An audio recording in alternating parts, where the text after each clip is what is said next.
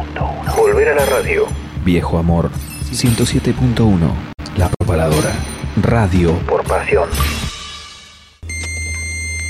Estamos en internet. Tipea esta URL www.fmlapropaladora.com.ar. Allí nos encontrarás La Propaladora 107.1. También en internet. La Propaladora. Hace la tuya. Acá comienza New Rock por FM La Propaladora 107.1. Aquí Dani Jiménez desde el aislamiento social obligatorio desde el conurbano bonaerense. Quería mandar un saludo muy grande a toda la gente que hace y que escucha New Rock y bueno, a todos y a todas los que son parte de la propaladora. Eh, gracias por mantener la llama encendida de la radio y que esta no se apague nunca. Así que bueno, a quedarse en casa, a bancar la cuarentena y a tratar de equilibrar los humores de forma interna que es bastante complicado. Ya vamos a volver a la normalidad. Quédense tranquilos. Un saludo muy pero muy grande. Escuchanos todos los viernes por 107.1. Hola, soy Charlie de Loquero. Estoy acá con Acu en Mar del Plata y les mandamos un gran saludo a la gente del programa Neuro Rock y a todos nuestros amigos carnazas de la zona de Patagonia, Neuquén. Un gran abrazo. Saludos a todos. Pogo es un baile que consiste en moverse frenéticamente de varias maneras durante la actuación de un grupo de música. La forma más común del pogo consiste en moverse frenéticamente en los momentos en los cuales la música es más agresiva, haciendo gestos con el cuerpo, dando patadas al aire o empujando a los que se tiene cerca. Escuchanos todos los viernes por 107.1. Hola, ¿cómo están? Soy Pantroputo, guitarrista del Matón Policía Motorizado, también ahora presentando mi nuevo proyecto Pantroputo y los Años Raros, y les mando un saludo a toda la gente de No Rocks allá en Neuquén. Abrazo grande. Aquí comienza New Rock por la 107.1.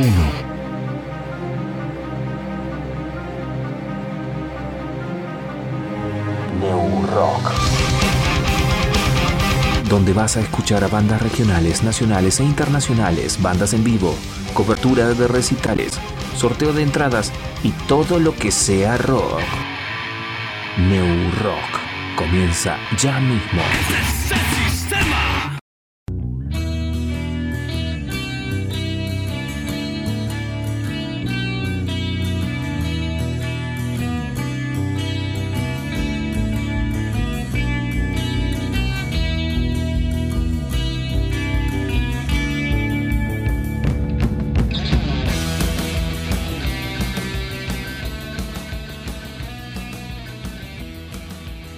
Bueno, estamos comenzando New Rock. Seguimos en cuarentena. Vamos a ver hasta cuándo. El domingo creo que van a haber noticias. Si se estira o no la cuarentena. Pero bueno, seguimos eh, resistiendo en cada uno en su casa. Tratemos de no salir. Salir lo más indispensable, lo más importante. Y, nada, en la casa. Tratando de cuidar a nuestros familiares y a nuestros mayores. Así que estoy en comunicación con el señor Vasco. ¿Cómo anda Vasco? ¿Cómo está pasando tu cuarentena? Hola, eh, encerrado, saliendo al patio a regar nada más y a fumar un pucho. Tened cuidado que dicen que lo que fuman tiene más posibilidad de contagio. Sí, sí, ya lo escuché, lo- pero no me mezclo con la gente, fumo solo. ¿Y qué estás haciendo aparte de, de eso? ¿Estás escuchando música, viendo tele, viendo películas, series? Eh, ahora, películas sí me ganaron como 20, 30 películas. Un amigo llegó y me un montón de películas. Así que ya fe. Y, y de paso estoy leyendo, escuchando música. Va, lo que hago todos los días. Con los sin cuarentena lo hago eso. Claro, No ha cambiado mucho lo que es tu vida normal, cotidiana, con lo que empezó la cuarentena. Y no, desde el 2013 para acá yo vivo casi encerrado, sí. Así que no fue tan difícil como le ha pasado a mucha gente que tiene que estar encerrada, ya no saben qué hacer, ya la ansiedad ¿no? de salir. Sí, no, ah, por eso, a mí no, no me costó mucho porque soy de salir, digamos, una o dos veces al mes. Y después si no salía iba a la radio nada más los viernes y, y después me quedo en casa, no soy de- Y esas una o dos veces al mes que salgo, si hay algún recital, si no, no salgo. Sí, bueno. Eh, para hoy tenemos eh, varias cosas. Preparaste ahí un, especial de lo que fue el documental que salió de, Cemento. Eh, ¿Cómo fue? Yo todavía no lo vi. ¿Está bueno el documental? ¿Está bien hecho? ¿Le falta algo? No, está bien, es informativo más que nada. Es, digamos, para el que no, no tiene idea de lo que fue ese medio o lo que fue esa movida de los 80, 90, le va a servir, digamos, si quiere saber, pero digamos, no hay nada fuera de, de contexto. Todo lo que dicen ahí sucedió. Pero así que como informativo está bastante bien. Eh, bueno, también eh, se está cumpliendo ocho años de lo que fue el, cuando taparon el anfiteatro. ¿Te acordás de algo? ¿Cómo te enteraste? ¿El gato negro? Eh, El gato negro, el anfiteatro, me acuerdo. Yo iba mucho ahí en la década del 90. Ahí se hacían un par de movidas, así de teatro, medio independiente, y tocaban bandas. Después iban un par de, como murgas, iban a ensayar siempre. Las murgas estaban siempre ahí como, sí, eso, como sala de ensayo. eso todavía se escucha a veces cuando uno anda por ahí y pasa por los alrededores, se escucha cuando ensayan la, la batucada. También era un lugar para encontrarse, ¿no? Sí, yo, digamos, por eso sí yo cuando iba a los recitales de. Los recitales que se hacían ahí en el local que estaba en la calle La diagonal. Santa Cruz, Tierra del Fuego.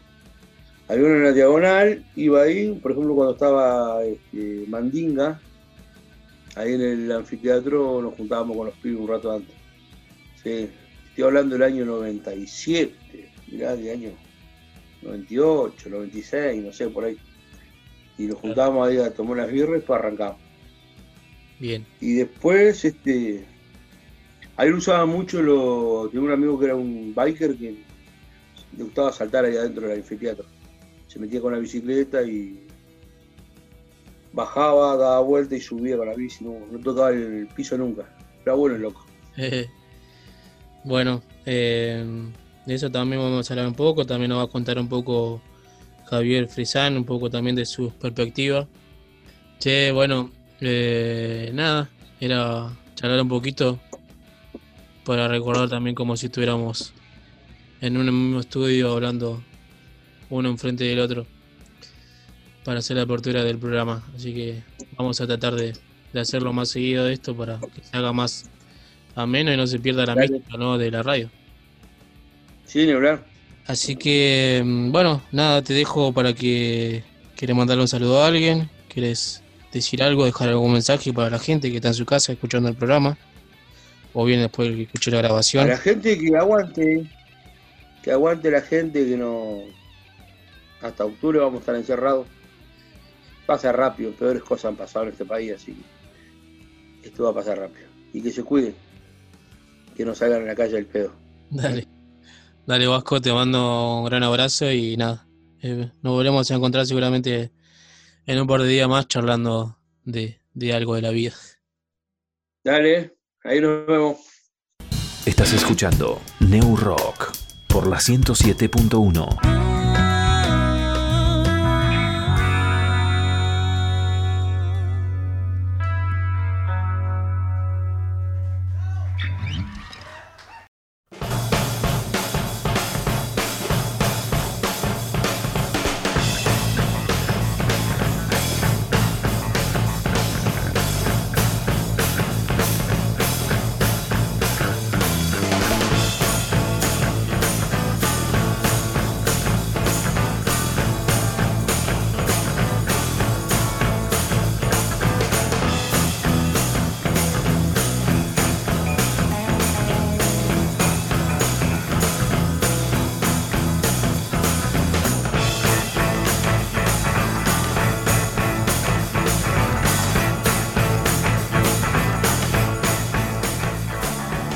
comenzamos escuchando al gran Iggy Pop porque está cumpliendo 73 años.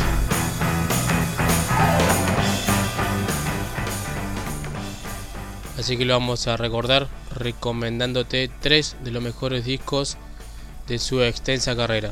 Luego de The Stooges, Iggy Pop creó una gran carrera que lo mantiene hasta el día de hoy siendo uno de los más respetados músicos e influencia para todos los géneros.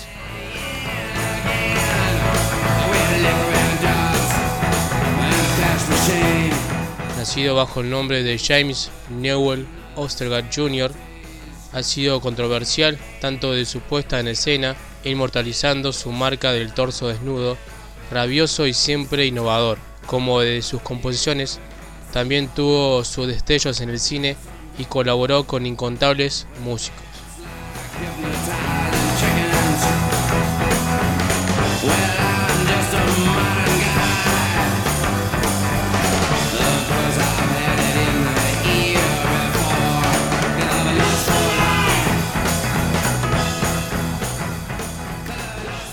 Escuchando este álbum, lleva el nombre de la canción que lo inaugura y que será uno de los mayores éxitos de Iggy en toda su carrera. El mismo track que suena en la apertura de la película Transporting, Last for Life, significa la segunda colaboración de Dewey con Iggy Pop y contiene el espíritu punk y provocador del artista, al tiempo que entrega grandes éxitos como The Pansager.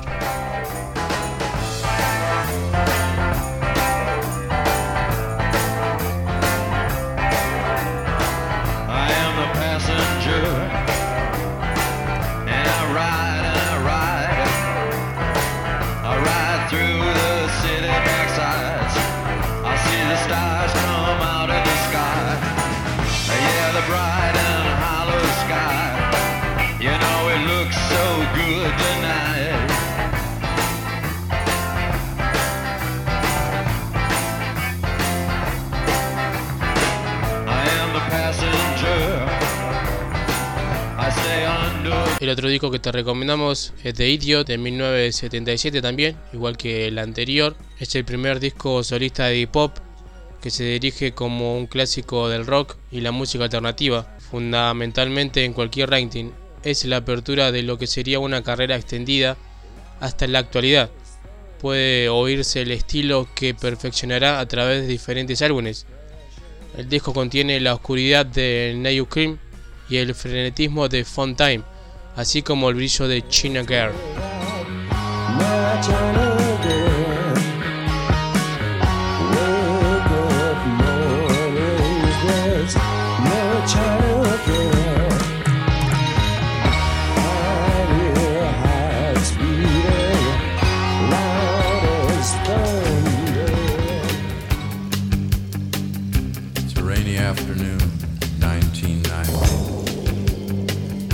City. Jeez, it's been 20 years. Candy. You were so fine.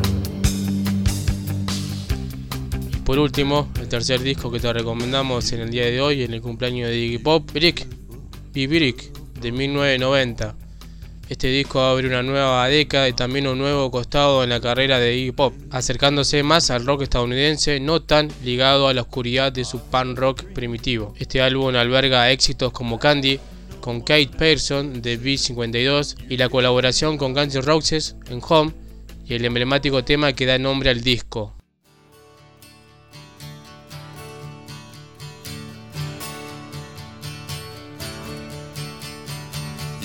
Sad, and I know why. With no chance to live before you die, you get pretty sick if you have to keep it inside. I wanna build a house where an ad don't scream. I wanna live in peace, quietly. I wanna have a place of love and safety. People ought to live how and where they want. People ought to have respect in front. People ought to get along pretty okay. So get off my dick. I'm building it brick by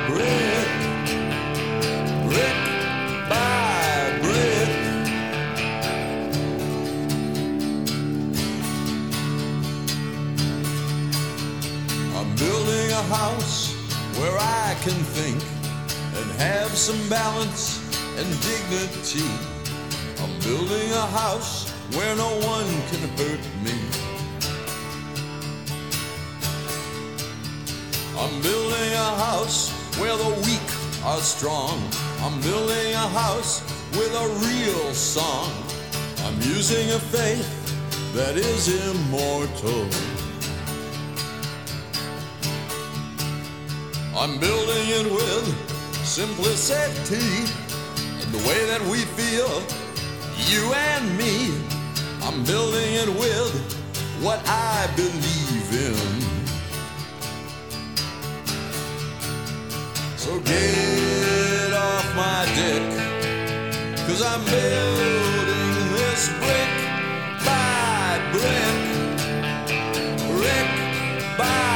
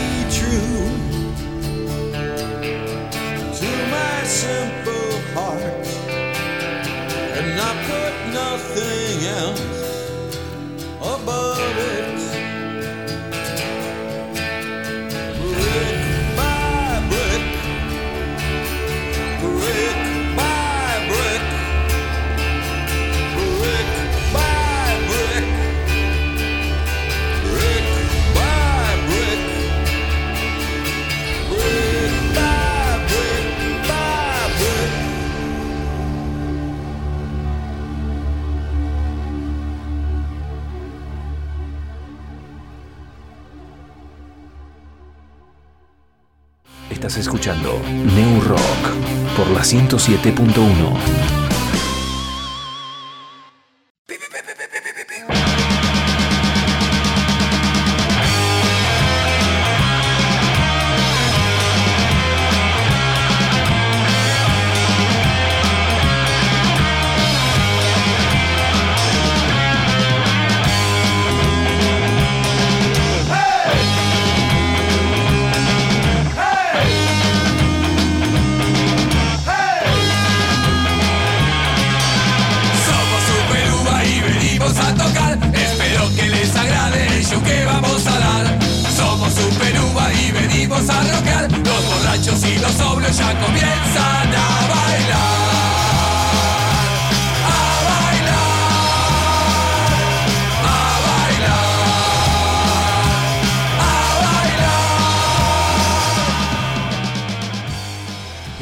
Seguimos en No Rock.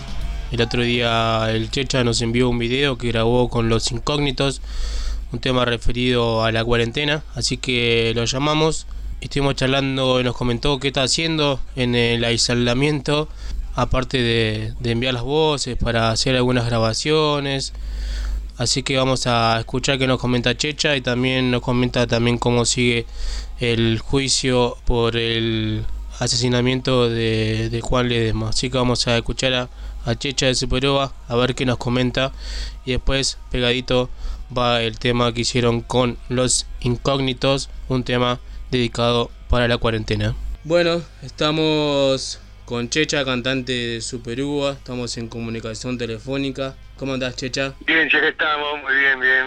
Estamos, estamos en calor, hicimos unas cositas acá y estamos bien. Eh, bueno, antes que nada, gracias por estos minutitos que te tomaste para charlar con nosotros. ¿Cómo fue haber tocado acá en, en Neuquén? Hace ya un par de meses que viniste. En Neuquén, para che, la última vez fue ahí, en, ¿cómo es el lugar este? Eh, para, había hecho una canción y todo. Dublín va, Dublín va, sí, sí, Dublín va. Estuvo bueno, che, de medio ahí como que sí se puso a full y como que los dueños estaban medio nerviosos, parece. Bien particular los dueños de ahí. Como que había como había más patobica que gente adelante, como que, pero bien, che, eh, la gente se puso eufórica. Claro, Me gustó eso. Habíamos estado hace unos años también después en el Teatro del Viento con más de, eh, más de, de Garcas, me digo más de Pagle. Claro, Habíamos estado con Malbus, esto es hace tres años, cuatro años ya. Sí, sí, y habíamos estado en el Teatro del Viento antes así, la última vez Uri Bar, y estuvo bueno, che. Pero pasa que llegamos de, sobre la hora, porque estaba, habíamos estado en Mendoza, que me acuerdo, y Mendoza y otro lado más. Y no sé qué pasó, perdimos el micro, no sé qué pasó, nos fue a buscar, el Chispa nos fue a buscar,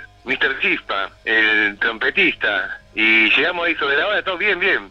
Vimos unas bandas y tocamos. Fue todo rápido, pero muy bueno. Uy, se pelea mi perro y mi gata. No, no, está, se miran mal ahora, no sé, es la cuarentena, están encerrados. Ay, Estuvimos viendo que estás grabando algunos videos en vivo, sacaste un video ahí con, con los incógnitos. Aparte de eso, Y estoy con la música, estamos tratando de tocar, estoy tocando mucho la guitarra, viste, como que le se todavía tanto tocar, como que se acomodan y... Y sí, estoy, estoy con sí, eh, los acústicos en vivo, uno me tiró ahí, lo empezó todo. Pito Páez fue, fue el primero y yo fui el segundo, este. Uno me tiró la onda, sé hacer un acústico en vivo. Y ahí me dije, sí, mandamos en vivo. Como que le estoy tomando la onda y sí, como que ya salgo cada vez más, más decidido, digamos. Después sí, grabé con los acústicos en vivo, he hecho un temita del coronavirus, ¿viste? Y lo escuchó, y después lo escuchó el, el- un muchacho de Oscar, de NDI, bajista de NDI, la banda Hardcore. ¿Conocen? Sí. Sí, sí. NDI estaba en el compilado Mentes Abiertas. Este es tu fin, no hay nada por hacer. Ese tema cantaba y me dijo, che, te lo voy a tiene un estudio, chavo, en la casa, te grabo una base de música, me mandás la voz, el chavo quería que vaya a la casa a grabar, no me animé, viste, no, digo, no salgo, me quedo acá, aparte no tenía barbijo, y ya le grabé celular la voz, así que lo escucharon, está bastante bien, me parece. Y el chabón sacó buen sonido, tocó todo él, tocó el bajo, la batería, la guitarra, yo le mandé la voz por celular, y sí, le hizo un buen laburo, quedó ahí, y ahora estamos difundiendo, a ver si... Y los discos son cosas, es Oscar NDI, Oscar el bajista de NDI, hizo todo él. Después lo que puso, el video son amigos de él, el- ni sé, ni sé quiénes son los del video, digo, la verdad, son amigos de él, sí, eh, Claro. eh, y me armó el videíto después, chabón se la tiene clara con las grabaciones, con, los, con video. Los incógnitos Oscar sería, el incógnito. Ah, Pero bien, ahora estamos difundiendo, que estamos ya con Superuva vamos a, estamos lo mismo, le tengo que mandar la voz también. Ya me decido hoy se la mando. Una de la estamos grabando tipo un demo, preproducción, acá en una sala, sala estudio Tío Mario. Estamos grabando, bueno, estamos grabando una preproducción, un demo para, como pintar cuarentena, todo esto y dijimos, vamos a sacar algo, viste, como eh, y le tengo que mandar la voz, la voz es también lo mismo, le acomodan, como también nos falta, como tenía la voz de referencia, va a quedar mi voz, si queda algún coro después, pero viste algo para sacar ahora, viste, para que la gente vaya escuchando, como que la gente ahora está más predispuesta a escuchar música, a escuchar lo que no escuchan todo el año, en todo lo escuchan ahora, las películas, todas esas cosas, se ponen al día, digamos. Aparte todo, viste, todo lo que ahora todos dicen, che, vamos a grabar algo, te mando una cosa, grabame, meteme la voz, te mando esto, escuchalo, eh, no sé, está bien, no, no, hay que, como que hay que, el tiempo es para hacer algo, por lo menos musical, lo que hacemos nosotros, lo que sé hacer más o menos, lo único, digamos que lo único más o menos que sé hacer, y aquí estamos, che, Neuquén cómo anda, y acá hoy te digo la casi... gente sale, no, No, mucha gente por ahí está tomando conciencia y esperemos que esto siga y no no que porque le dijeron que sea obligatorio usar barbijo, ahora van a salir todos, pero con barbijo, nada que ver. Claro que sí, lo que me decía uno en el mercado, yo, yo que eh, la gente como que, sí, va- aparte ven que salen algunos y dice, este sale porque no voy a salir yo, viste que van, te van dejando salir de a poco, ¿verdad? Claro. Los que laburan de esto, dijeron que van a salir, no salen los talleres mecánicos, no sé quién más, y sí, viste, yo veo la televisión, acá por, por mi barrio no, no se ve mucha gente, pero veo la televisión, viste, ahora la gente, viste, tiene que salir a laburar, a buscar comida, a buscar yo qué sé, es medio, viste, ¿no? Alguno le tiene que comer, que, que no le puede, yo qué sé, decir, con los recaudos que necesarios, digamos. Claro. Y ahora como que el barbijo, dijeron, desde ayer es obligatorio. Ah, mientras tenga barbijo se van a, a Mar del Plata, capaz. O no, con barbijo, ya, se van a cualquier lado. Sí, lo que me decía, claro, de verdad, la gente como que dice lo que hace la televisión, ¿no? yo que se haga no sé qué, y vamos a hacer esto, y, y espero que pase pronto, loco. Uy, mi gatita está re loca. No sé porque el perrito está corriendo y sé que no le gusta que se divierta. Pero vamos a ver después de esto, que nada, igual para eh, recitar, de movida, para mí que menos de dos meses, no sé cómo la ve. Sí, no, en eso va a estar complicado porque se dice que el tema del distancia- el distanciamiento social va a eso a lo que va más va a tardar que vuelva, ¿no? Ya, pues imagínate un poco a un metro. Claro, no se va a poder, no se va a poder patear, no se va a poder escupir o recitar, no. Eso mejor. O todo con No, no. o todo con barbijo y mascarilla. Con sí. barbijo. Claro, el público que no, por lo menos no escupe, viste, no se putean, nada. Y si no les gusta. Y esperemos, no sé, sí, eso va a tardar. ¿Qué estamos ahora? En mitad de abril. Claro. Y sí, vamos, vamos a ver qué pasa, que sigamos acá, por lo menos, saliendo lo mínimo, ¿sabe? Claro. Para comprar los víveres, las comidas, lo que necesitamos. Te quería consultar vos que está un poco más al- con el tema. Acá mucho nos llega información con el tema del caso de Juan Ledema. ¿Cómo está todo? ¿Sabes algo? El caso de Juan de Dema está como está hace un tiempo, che, viste que está preso el... Hay un preso, hay uno que está preso, el que, más o menos que lo, digamos, el que lo, que lo mató, que le, lo, lo- sí, lo cuchilló. Hay cuatro cómplices que estuvieron ahí, que lo, viste, lo patearon. A mí también me patearon, casi a mí no sé cómo no me mataron. Lo, lo patearon a Juan, viste, lo, no le dejaron que los pongan en coche para llevar al hospital, como que eso también estuvieron implicados. Esto nunca los... lo grabando, viste. Y aparte, el chabón le pusieron homicidio simple, es un premeditado, porque el chabón, viste, como que lo tenía todo pensado, esperó afuera. La fiscal como que no, no pone las carátulas indicadas, digamos. Hay cuatro personas que están peor ahí que nunca la llamaron, que no existieron. Y eso es lo que estamos ¿viste? siempre reclamando. Siendo, ahora no se puede ir a la fiscalía a reclamar que votado los día cuatro. Y estamos, viste, estamos ahí, esperando a ver si cambia la carátula. Y ahí luchando con eso, loco. Claro, y ahora más que con este tema de la pandemia, la cuarentena, Claro. se, se paró todo. se paró todo, viste, como que ahí se quedó en un punto que... Y luego como avanza, a ver si avanza después de esto, a ver cómo, a ver cómo está. Y hay que tener fe, viste, que seguir, hay que seguir, loco. Les mando un saludo, un abrazo, cuídense todos los oyentes de New Rock y volveremos pronto, che, ojalá cuando pase toda esta movida, cuídense del virus y, y nos vemos pronto, che, un abrazo a todos. A los oyentes, a los que hacen New Rock, acá está Checha Superuva, de parte de toda la banda.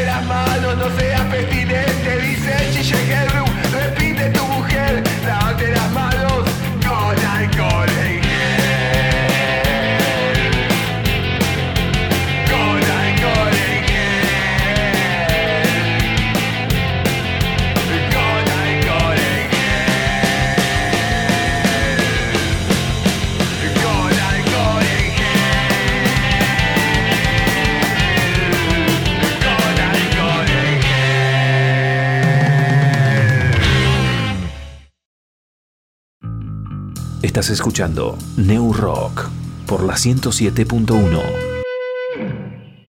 Buenas, ¿cómo andan?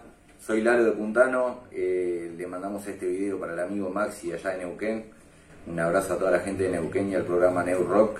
Les presentamos un tema de nuestro nuevo disco presentado el viernes pasado que se llama 1984. Espero que les guste.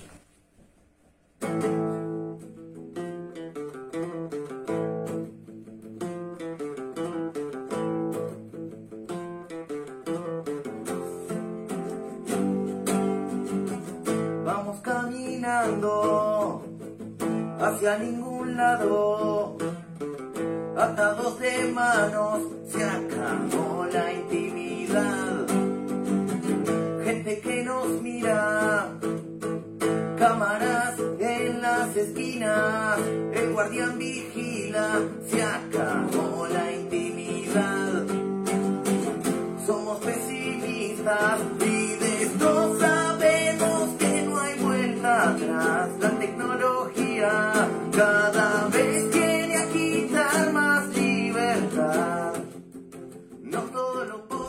Podrá Desde el otro lado del charco, Lalo Puntano, desde Uruguay, también nos envía un saludo y nos comenta cómo está pasando su cuarentena.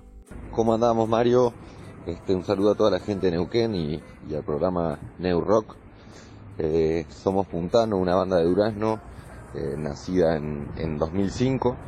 La ciu- Durazno es una ciudad al centro del, de- del Uruguay, una ciudad de poco más de, de 30.000 habitantes, así que desde el 2005 ya molestando a los vecinos.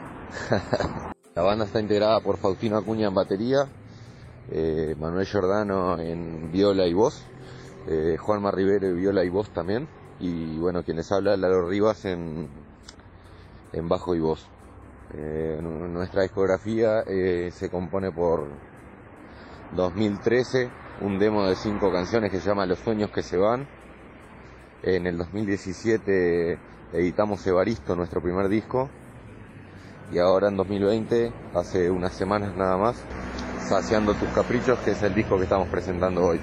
Bueno, con, con el fin de, de presentar este disco, Saciando tus caprichos, estaba planificada una gira que comenzaba en San Luis, Uruguay, y nos iba a llevar por varios puntos de Montevideo y por varios puntos del interior del país, como, fue- eh, como son Tacuarembó, Sarandí Grande, Durazno, eh, Rivera, Paysandú, y bueno, por los hechos de público conocimiento y el aislamiento obligatorio, que en realidad en Uruguay no es obligatorio, pero prácticamente que no se, no se traslada uno por ningún departamento. Todos quedaron pospuestos, no, no se suspendieron, sino que se aplazaron. Así que bueno, esperemos que cuando pase todo esto poder, poder realizarlo.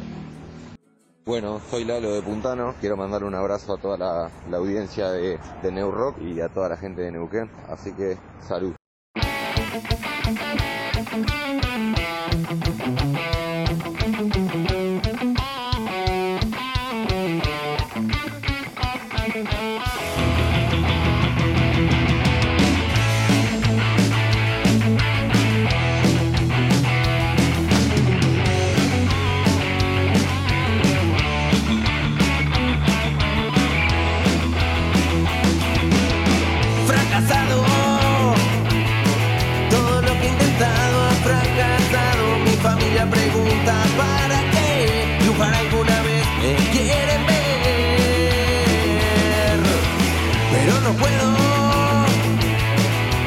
Digo a vivir de lo que no quiero. Trabajo respetable para qué. Así feliz nunca me. Voy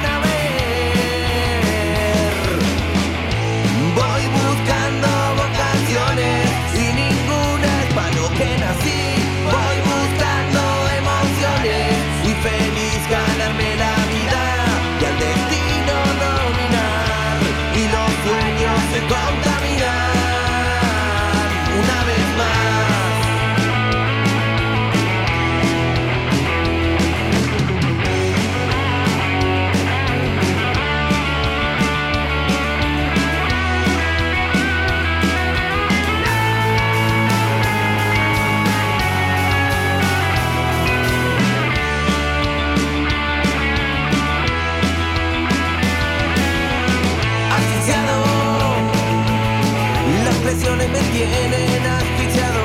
Trabajar de esta mierda para qué? A mi vida quiero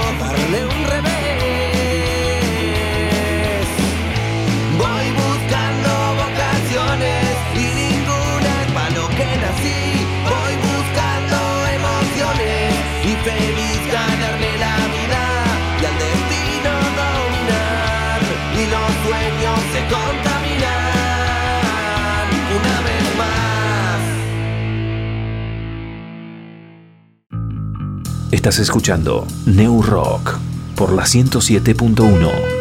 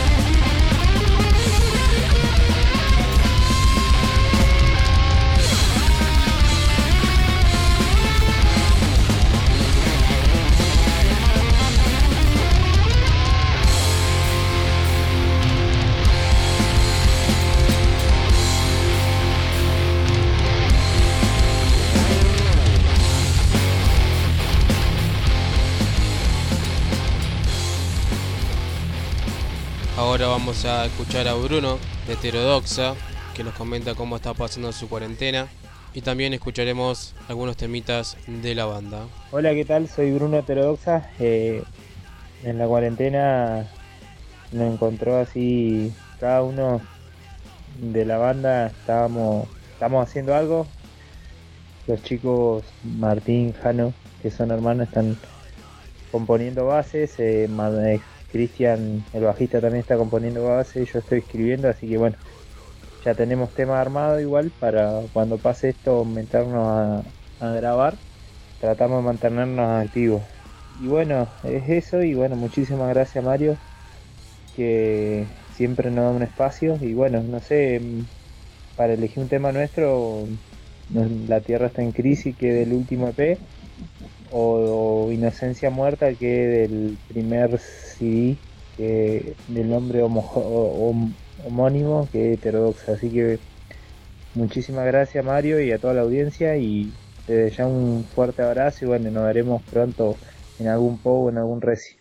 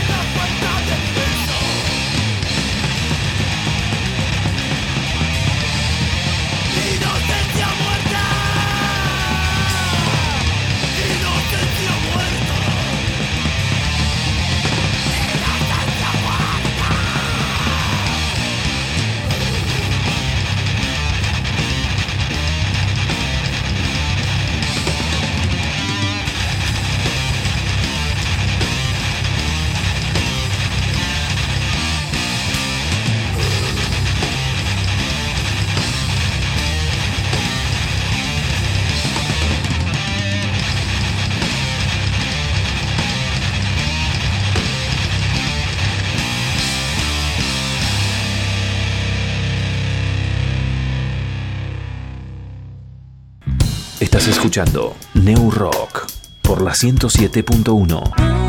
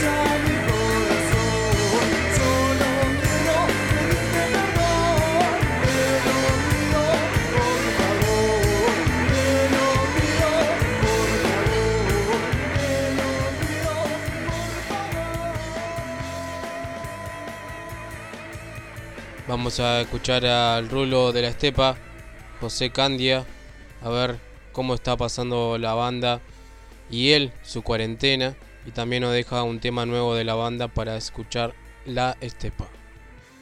Hola, ¿cómo están muchachos? Eh, somos La Estepa, soy Alejandro Candia, baterista de La Estepa. Quería mandarle un abrazo grande a todos, eh, en especial en este momento que nos toca pasar. Eh, mucha fuerza. Y bueno, gracias a la radio, eh, que siempre está junto a los artistas regionales. Eh, Mario, un abrazo grande para vos, para tu programa. Eh, le mandamos, les queríamos pasar un temita nuestro, algo tranqui, tres canciones se llama, eh, nuevo material de la estepa. Abrazo grande, cuídense mucho.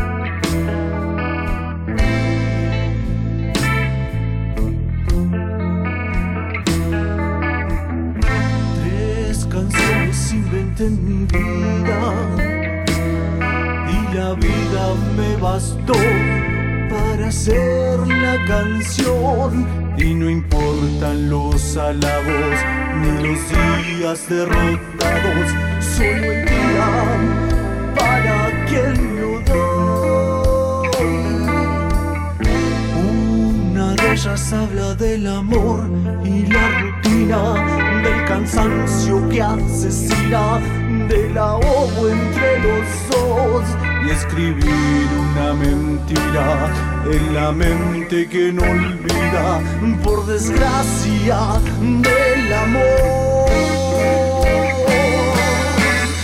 No pude seguir escribiendo, se me escapó el talento. O quizás se me cerró el corazón. O fue el nudo en la garganta al ver el barrio tras la banda coreando mi canción.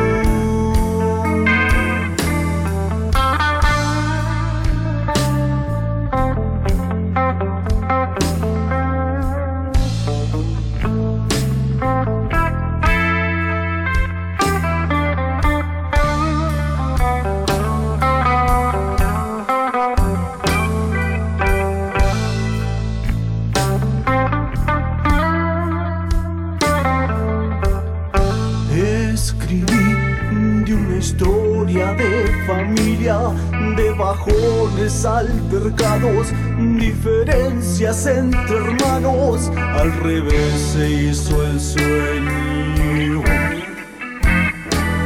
Y la luna nos unió. Quise escribir en la tercera porque el odio hacia la idea y el prejuicio a quien alguna vez se equivocó. Si el errar es humano, yo me uno de la mano a quien me muestre su valor. No pude seguir escribiendo se me escapó el talento. O quizás se me cerró el corazón. O fue el nudo en la garganta al ver el barrio tras la banda coreando mi canción.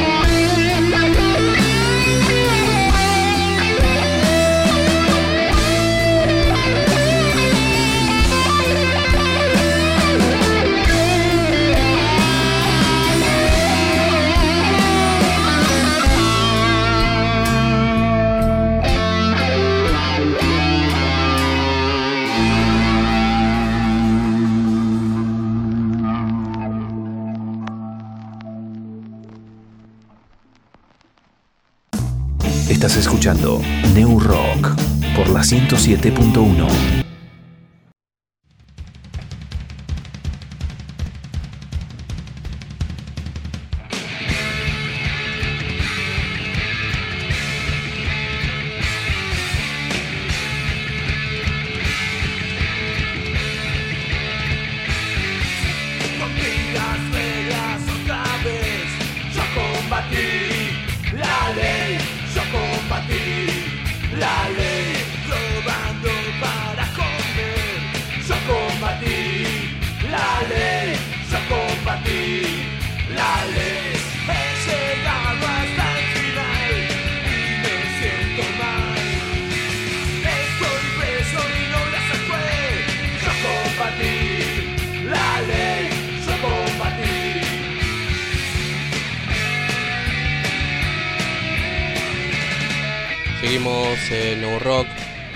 a escuchar es extracto del canal Encuentro.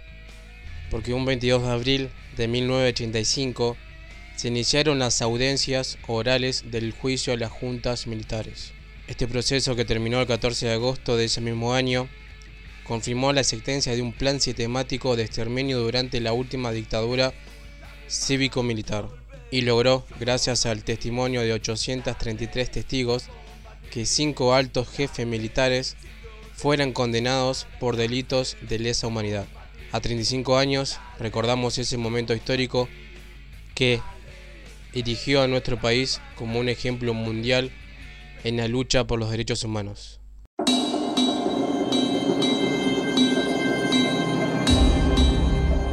Quiero utilizar una frase que no me pertenece, porque pertenece ya a todo el pueblo argentino.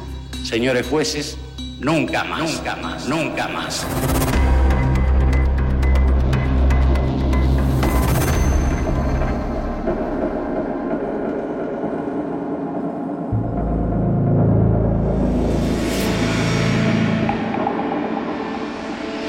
¿Jura usted decir verdad en todo cuanto supiere y fuere preguntada? Sí, juro. Tome asiento.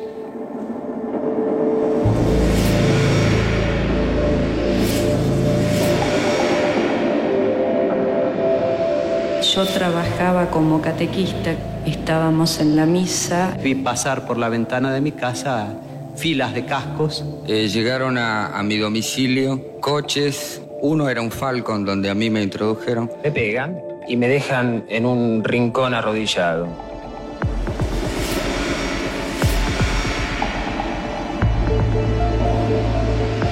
Me dieron el número 348, me colocaron los grilletes. Me llevaron al sector denominado Capucha.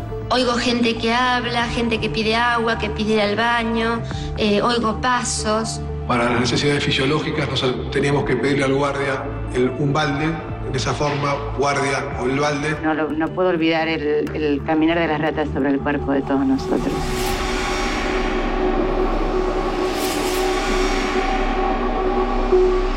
Una serie de celdas que estaban alineadas sobre una pared que tenía un cartel, según vi después, que decía Avenida de la Felicidad, que eran todas celdas de tortura. Me mostraron un aparato de unos 20 o 30 centímetros cuadrado, cúbico, que me dijeron que era una picana eléctrica, tenía dos, dos cables con dos agujas o dos cosas parecidas a una lesna.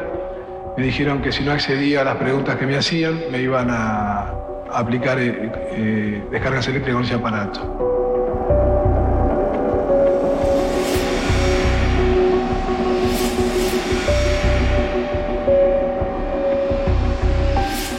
Me hacen desvestir, me estaquean brazos y piernas y comienzan a torturarme. Sus palabras fueron, te vamos a dar máquina y acá vas a hablar. Me hacían acusaciones, imputaciones de pertenecer a organizaciones subversivas, cosas que negaba. Pernía empezó a aplicarme descargas eléctricas, empezó por las rodillas, digamos, La- las descargas eléctricas fundamentalmente las aplicó en la parte del cuerpo entre las rodillas y el pecho. De vez en cuando entraban para insultarme y nada más, o decirme que ya no era más sacerdote o que me iban a llevar a, a matar o a picanear. Vimos pasar mucha gente que después de ser interrogada eran trasladados. Trasladados significa, en la jerga de los marinos, la eliminación física. Y se rumoreaba que eran arrojados desde aviones. Arrojados desde aviones.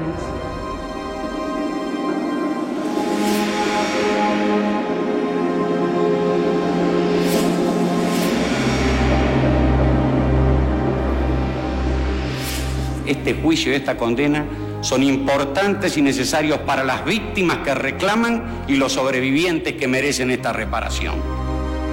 Quiero utilizar una frase que no me pertenece, porque pertenece ya a todo el pueblo argentino. Señores jueces, nunca más. Silencio en la sala. Silencio. Señores de pie, señores de pie, por favor, silencio en la sala.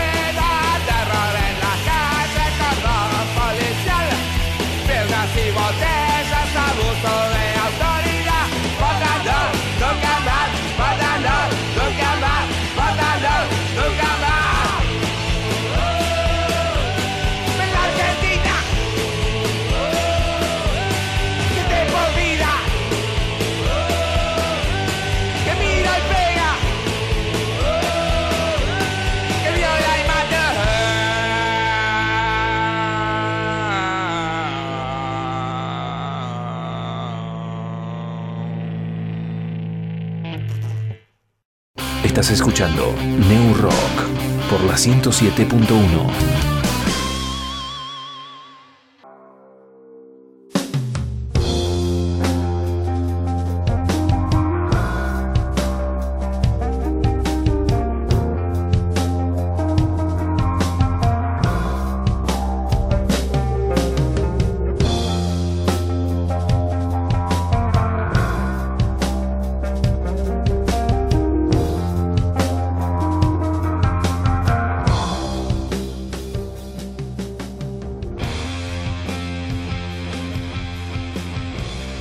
seguimos en No Rock. Ahora vamos a escuchar a Pablo Javín Frisán, donde nos comenta cómo está pasando su cuarentena y también cómo fueron esos momentos cuando hace 8 años atrás se tapaba el anfiteatro y cómo decidieron un grupo de personas que no se conocían pero tenían un mismo fin, destapar el anfiteatro y asimismo después darle el nombre Anfiteatro Gato Negro, ¿no? Y como dice Pablo en esta grabación, estos actos hay que tenerlos en la memoria y no borrarlos, como lo han hecho en varios mapas que hay de la ciudad de Noquén, donde no se encuentra actualmente el Anfiteatro Gato Negro. Así que vamos a escucharlo a Pablo Javier Frisán y de ya agradecerles La cuarentena, la pandemia la estoy pasando como una gran mayoría, con momentos de incertidumbre, momentos de tranquilidad, momentos de que se termine todo ya, con momentos de sacar una pala para ir a cazar boludos que violan la cuarentena, con momentos de decir, che, hay gente que abrazó el poder de policía, que yo sostengo, lo abraza todo el mundo cuando tiene la oportunidad y me incluyo en eso. Y es raro porque yo estoy tranquilo, la verdad que en, gran parte, con muchas contradicciones, estoy tranquilo. Sé que es raro decirlo, pero tengo una cierta tranquilidad. Principalmente porque, como le decía a mi vieja, a mí el tema no me desespera, más allá de ciertas preocupaciones que tengo, principalmente por mis viejos que están en el grupo de mayor riesgo. Yo estoy tranquilo porque le gané un par de años a, al cáncer. Entonces todo lo que me vino desde ese momento son cosas que para mí son pequeñas batallas, pero la batalla principal la gané. Entonces ahora estoy preparado. Si no aprendí nada de esa gran batalla, ahora estaría para atrás. Si no hubiera aprendido nada. Entonces como que estoy tranquilo a conocerme y saber detectar cuando mi cabeza se va para lugares donde no tendría que irse, en lugares oscuros por todo lo que implica eh, esta, cuarentena, que la cumplo solito yo con, con mis gatas, no más. Rodeado de historietas, películas, música, y trabajando algunas cosas en la radio, de la radio de la universidad desde casa y todo eso. Pero cuando veo que ese momento de oscuridad llega, me voy a pensamientos que no tendría que tener, tuc, me pongo a leer, me pongo a hacer música, salgo a caminar por la cochera por lo menos para estirar las patas. Y es raro, es como que quiero que se termine ya, también, al mismo tiempo, insisto, hay muchos sentimientos encontrados con todas las contradicciones propias del caso, pero por el lado estoy con muchas expectativas, me preocupan si tal vez las consecuencias sociales yo sostengo que estas situaciones no sacan lo mejor de humanidad, sino lo peor. Y estamos a los hechos de los que atacan a los enfermeros, a las enfermeras, a los trabajadores de salud, que los tratan de ratas y le prenden fuego al auto. Y también lo económico. Y lo económico es una cuestión netamente social, no es exacta. Es una cuestión netamente social. Hay mucha gente que realmente de lo económico está muy complicados por la cuarentena y creo que no estamos viendo todo el abanico de variables que tiene esta circunstancia. Y justo todo, todo esto se da en el marco de, de, algunos aniversarios de muchas luchas que se dieron aquí en la ciudad de Neuquén y yo considero que realmente la verdadera y la única lucha que le ganó a la corporación política y sobre todo el único movimiento que logró ganarle una al ya fallecido intendente de la ciudad de Neuquén, Horacio Rodolfo Quiroga, que es la lucha por la recuperación del anfiteatro. Y justo el 22 de abril se cumplen ocho años de que lo destruyen a las 4 de la mañana, fíjense el detalle, 4 de la mañana a la noche, bajo ninguna excusa, realmente no tenían eh, motivos. De hecho, sí tenía motivos. El 7 de enero del 2012, y está todavía en el canal de YouTube, en conferencia de prensa en los arcos romanos, Pecci anunciaba que iba a abrir una calle que uniera San Luis e Irigoyen para poner 500 estacionamientos y ahí anuncia que lo iba a tapar. Y de pronto, como eso quedó así a un lado, después de que tenían la brigada moladora, después de muchos quilombos que tuvieron porque iban y se metían a cualquier terreno a sacar carteles, eh, dijeron que obedecían a la denuncia de los vecinos, que allí pasaban cosas, como siempre ha hecho el Estado, siempre no, los vecinos nos reclamaron y nunca aparecen esos reclamos y nunca aparecen esos vecinos. Nos tildaron de caprichosos, nos tildaron de, de faloperos, morraleros, gente que nunca en su vida había agarrado una pala, todo para, para ningunear los reclamos. Esto lo hicieron el 22 de abril de 2012, la primera tapada. Y justo a los pocos días, a los 4, para ser exactos, 26 de, abril de ese mismo año, los chicos de la sala, que es una, una sala de, de, grabación, crearon un evento en Facebook que invitaban a la comunidad a hacer un destape del anfiteatro, un destape de algún modo simbólico para el sábado 29 de abril, justo en coincidencia con el Día del Animal. Y justo en una asamblea que hubo donde mucha gente se expresó, eh, algunos yo me acuerdo, yo había llevado algunas de las ordenanzas que se habían violado, en total de cuatro ordenanzas se habían violado, mucha gente aportaba de, su conocimiento por haber estado en, en, el lugar, en la actividad, haciendo, haciendo actividades, sosteniéndolo al anfiteatro, cómo había surgido el anfiteatro, que originalmente ahí era la fosa del tren, cuando el tren tenía la estación ahí en el Parque Central, que en el 84 se pasó a donde está actualmente en, San Martín al fondo, casi el 8000. Eh, se preservó todo ese lugar, lo querían hacer torres de departamentos, se logró evitar para mantener un parque y se preservó después en 87 una movida similar y se logró declarar todo patrimonio histórico y para que se preservara la fosa, ahí muchos artistas, muchos vecinos que estuvieron en esta asamblea estuvieron apoyando para justamente informándonos de las cosas que tal vez por una cuestión de edad no sabíamos, porque son cosas que al Estado también hay ciertas luchas que al Estado le gusta olvidar y retirarla de la información oficial nos contaban que hicieron justamente ese anfiteatro para poder preservar la fosa histórica donde rotaba la locomotora del tren y a su vez que la, ciudad tuviera un espacio público de entretenimiento.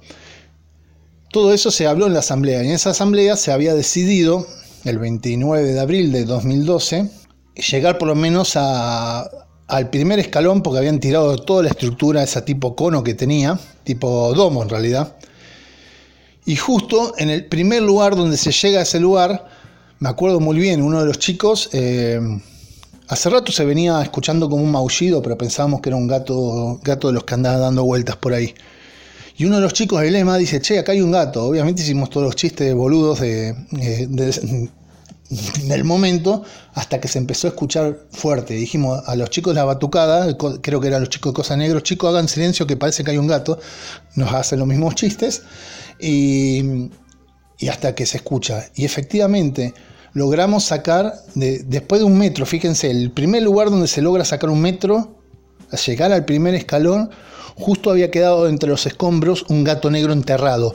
Durante una semana, desde el 22 de abril de, del 2012 al 29 de abril de 2012, había estado el gato sobreviviendo comiendo, bichos y, se, y y todo eso se ve en el, en el video que hay, en el tutorial, vale, el tutorial, disculpen, no es un tutorial, pero el video que hay en el grupo del anfiteatro se ve toda la secuencia y el gato salía todo con susto. Yo recuerdo que entre todos, los que estábamos ahí, lo vimos, le ayudábamos, alentábamos al gato justo en el día del animal y me acuerdo que yo lo, lo tomo entre mis manos para ver si estaba bien, si no tenía nada quebrado o no. El, el gato no, no tenía, estaba bien y obviamente los nervios quería bajarse, rajuña y se escapa y se va hacia un árbol y bueno, lo terminó adoptando Kamala, que es la, la chica que hace esa maravilla de, del hombre que baila con el hombre sin cabeza, que baila frente ahí en la zona de los bancos con un, con, con un títere.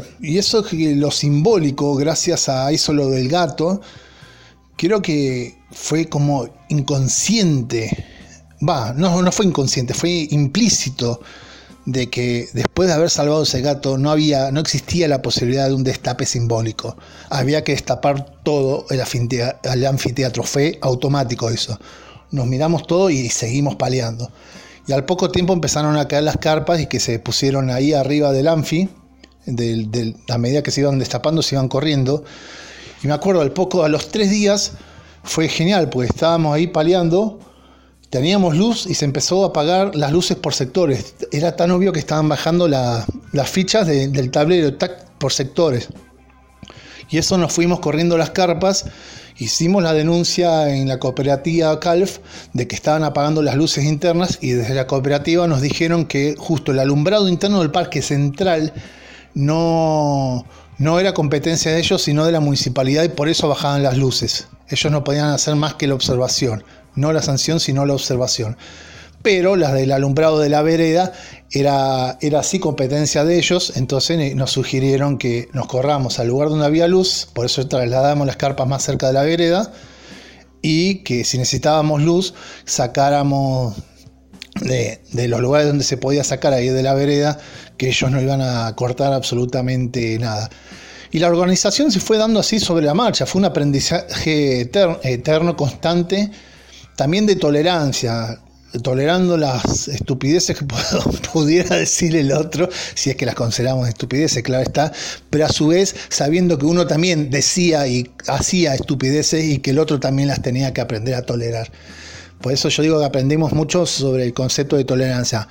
Hubo y hay diferencias en cuanto a lo que se trabajó en el lugar y está perfecto que así sea pero yo creo que jamás esas diferencias, eh, o en los casos que sí ocurrió tristemente, debían ser más allá que era de lo que era el objetivo, que era recuperar un espacio público ninguneado, olvidado y maltratado por la municipalidad en la gestión de, por aquel entonces, del intendente Horacio Rodolfo Quiroga. La organización era básica como en toda lucha. Tenés que tener las asambleas, había siempre en dos momentos, principalmente a la tarde, que era donde decidíamos las, las medidas de acción, eh, con quiénes, eh, dónde había que ir a hacer los reclamos, quiénes iban a ir al Consejo Deliberante, quiénes iban a ir al Consejo para el Desarrollo de las Artes y la Interculturalidad, quiénes se reunían con la municipalidad. Había gente que se oponía a reunirse con toda esa gente y la lucha, la resistencia y la romantización de la revolución adolescente y todo eso. Pero, pero bueno, es, hay que aceptar, como decía antes, las diferencias, ¿no? Y, pero la organización era, eh, desde qué actividades hacía, los festivales que íbamos haciendo al costadito a medida que, que, íbamos destapando más en el avance, eh, se hacían algunas cosas adentro, hasta que, bueno, se destapa por completo el 22 de mayo, no miento, me corrijo, 20 de mayo de 2012 sacamos el último escombro con la presencia del Premio Nobel de la Paz Adolfo Pérez Esquivel. Eso fue un golazo.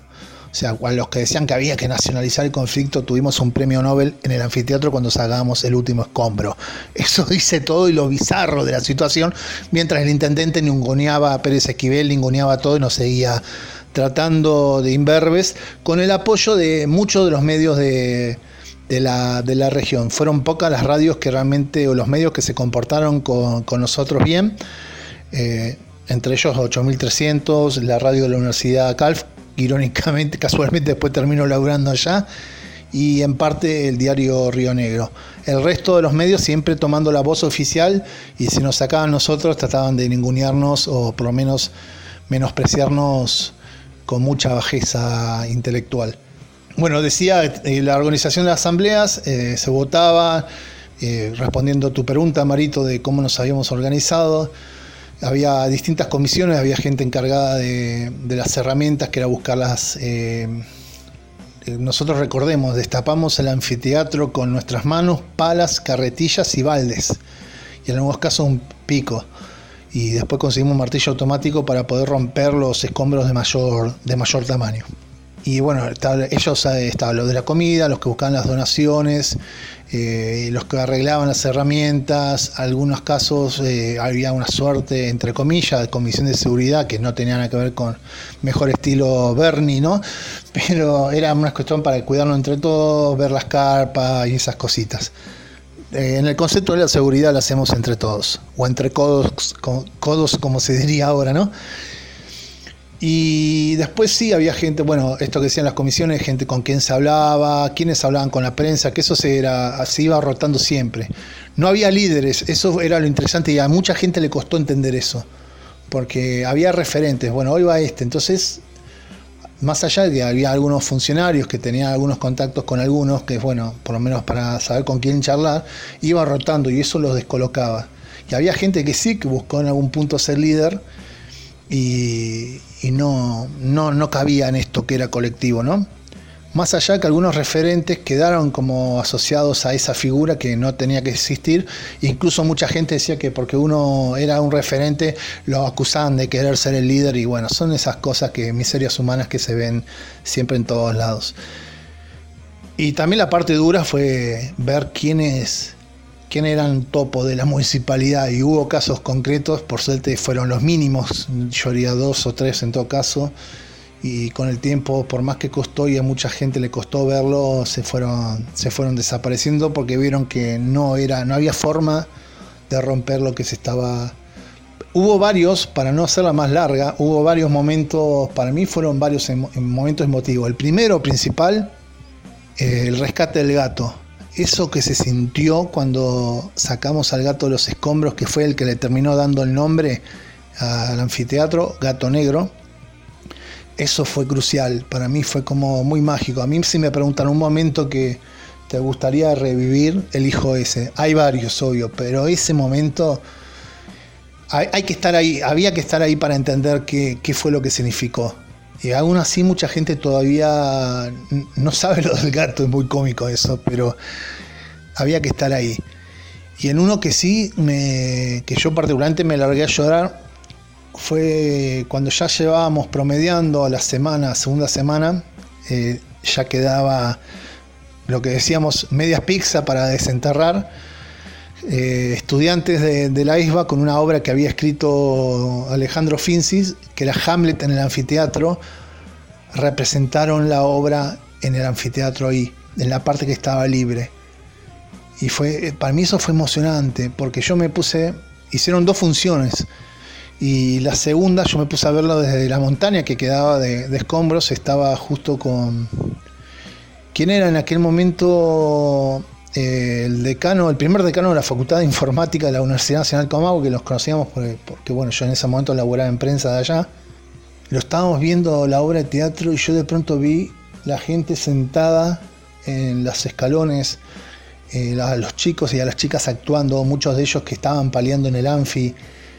Eh, ver a la gente disfrutando una obra de teatro un espacio que nosotros estábamos recuperando por segunda, tercera vez, fue como muy fuerte, ¿viste? Ver eso. Fue. Esto, esto es muy fuerte. Lo recuerdo ahora y se me iluminan los ojos, ¿viste? Es muy fuerte. Fue, para mí fue uno de los mejores momentos, eso así de los impactos. Y obviamente hubo varios que en este momento se me escapan a la memoria, como cuando vino Pérez Esquivel, que no podíamos creer que estaba el Premio Nobel de la Paz. Hubo discusiones en algunos casos de, de gente, ¿quién es este viejo? Todo eso, y si viste cuando decís, "Ah, voy a hacer que no leí eso, no escuché eso. Pero bueno, decía al principio, "Ah, es el aprendizaje de la tolerancia también. Pero ese momento fue fuerte, o sea, fue, wow, vino un premio Nobel de la Paz, Pérez Esquivel, o sea, fue fuerte eso. Y, y sí, yo creo que también otro de los momentos fue cuando, fuerte fue cuando falleció Boris, el artesano. tarde para todos. Eh, este mensaje es no una eh, represalia, sino que es un algo a favor de la injusticia de lo que se cometió aquí con este escenario. Yo como brasilero de muchos años que vivo aquí en la Argentina, en realidad tengo residencia en el Bolsón, pero estoy aquí hace mucho, soy artesano y entonces eh, a mí me duele lo que se haya suscitado. eh, es increíble, porque la cultura no se puede morir. Esto es mortalidad hacia la cultura. Entonces, para mí es un placer participar con lo que se está haciendo y hallo o creo que no tiene que suscitarse tampoco en otro lugar de la Argentina como en Brasil. Eh, y bueno, agradezco por esta participación verbal eh, y de lo que pueda hacer en ayudar para colaborar eh, a este propósito de reinaugurar el anfiteatro. Y este anfiteatro sonó por muchos años. Yo canté hasta con la moto, aquí con el finado Rulo y familia, con otras bandas. Ah, me acuerdo que una banda de roca, La Grela, eh, también que tocó aquí. Y aparte más allá de eso eh, de todos los artistas que han desfilado aquí yo soy artista también y lo digo con orgullo. Y voy a agradecer por el escuchar y por ver la transmisión de esta cámara. Muchas gracias que tengan unas buenas tardes y un buen final de semana. Obrigado gracias. Thank you very much para quien entiende inglés. Llevan comida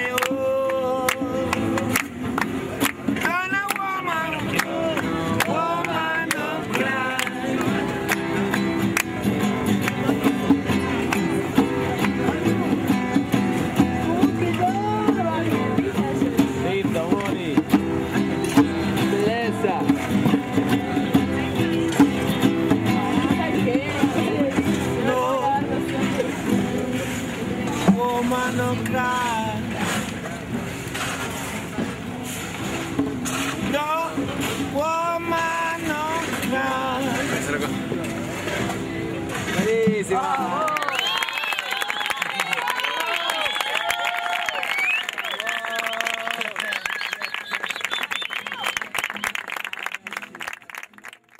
persona que estaba en situación de calle, nosotros denunciamos también.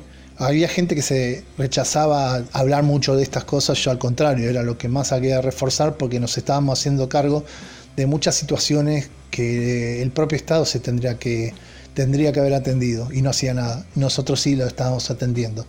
Y Boris era de los que se acercaba siempre al fogón, tocaba la guitarra con esa versión de casi 20 minutos improvisada de No Woman No Cry Y el chabón, vos sabés que traía, traía siempre cosas para donar para el fogón, para, de comida, para la olla popular, el guiso.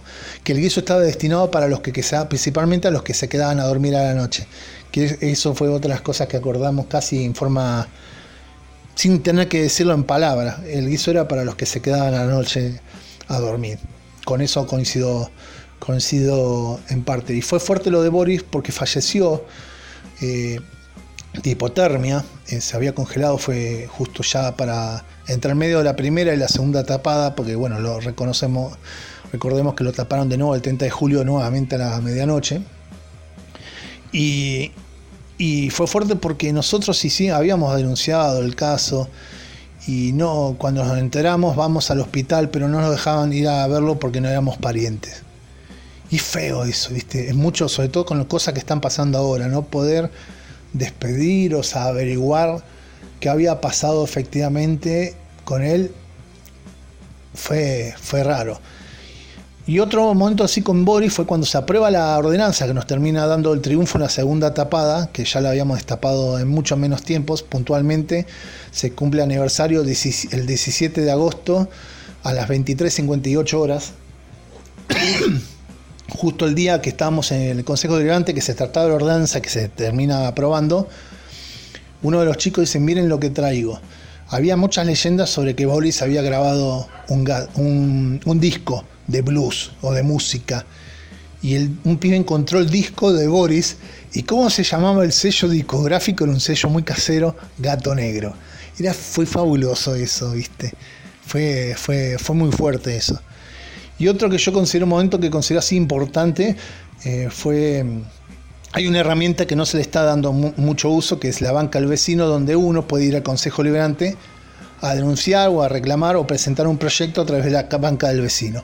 Hay dos modalidades, una como vecino particular o en representación de asociación con personería jurídica. Nosotros, como el colectivo de artistas y vecinos autoconvocados Gato Negro, no teníamos personería jurídica por una cuestión más que obvia, una cosa que se había dado en el momento.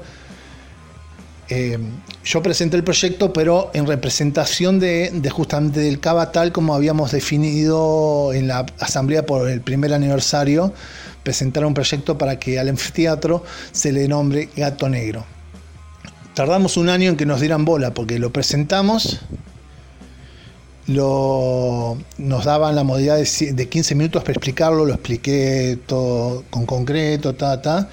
Y después pasó un año entre vericuetos de que Catastro nos dio el permiso, la municipalidad no daba, no daba devolvía el expediente, pero bueno, eh, para principios de, de julio o agosto, no recuerdo bien, no, a principios de julio, eh, se aprobó se aprobó por ordenanza eh, 13033 que por ordenanza el, el anfiteatro Gato Negro eh, se llama por ordenanza, por normativa, Gato Negro. Cualquier persona que quiera hablar eh, del anfiteatro, todo eso a futuro con por arranque de actividad tiene que agarrarse de esa ordenanza y nombrarlo porque es una normativa. Irónicamente, fíjense que el Museo de IPF que hay a pocos metros es el, único, el primer proyecto que cuando piden el permiso figuraba en toda la documentación el nombre del anfiteatro y la cita de la ordenanza. Da la casualidad que justo es la primera ordenanza que se aprueba presentada a través de de, la banca al vecino y es la única que se ha aprobado a través de esa modalidad. Y el anfiteatro significa muchas cosas eh, para mí. Algunas cosas eh, se habrán dado cuenta, te habrás dado cuenta Marito también en el transcurso de esta charla, pero eh, así como fue en su momento el cáncer para mí, el Anfi fue un antes y un después en muchas cosas, desde cómo cómo combatir, digamos, al poderoso de la corporación política, pero a su vez en cómo expresar, saber que a pesar de que haya gente que busque, incluso gente que sea del mismo palo busque, que uno no pueda opinar o expresar lo que siente, hacerlo y sobre todo ser coherente con lo que uno piensa y sostiene. Y es a todo o nada en muchas cosas. Y el Anfi fue eso, a todo o nada. Con el tiempo, obviamente, yo me fui separando, me fui alejando porque también hay que descansar de algunos lugares y sobre todo descansar de uno mismo. Pero el Anfi siempre va a estar ahí. Yo creo que todas las veces que paso por ahí no puedo dejar de pensar cuando veo a muchos chiquitos jugando ahora, a gente tomando el mate. No puedo dejar de pensar que ese espacio está ahí porque mucha gente sin conocerse, sin importar de dónde venía, sin importar qué era lo que militaba la otra persona, se unieron para destaparlo y en dos oportunidades. Y eso me parece que es re fuerte. Gente, hay mucho, tuvimos en la asamblea algunos que decían, a mí sí me importa saber quién es el que está al lado mío, pero para, anda a hacer tu lista negra en otro lado. Pero, pero fue, fue bueno eso, viste, gente que no se conocía se unió y hoy hay mucha gente que yo considero amiga que, que la conocía ahí en el Anfi. Y creo que eso es una de las cosas más, más importantes, como uno sin, sin conocerse se termina conociendo para siempre. Y eso, y eso está muy bueno. Y esa es una de las grandes enseñanzas.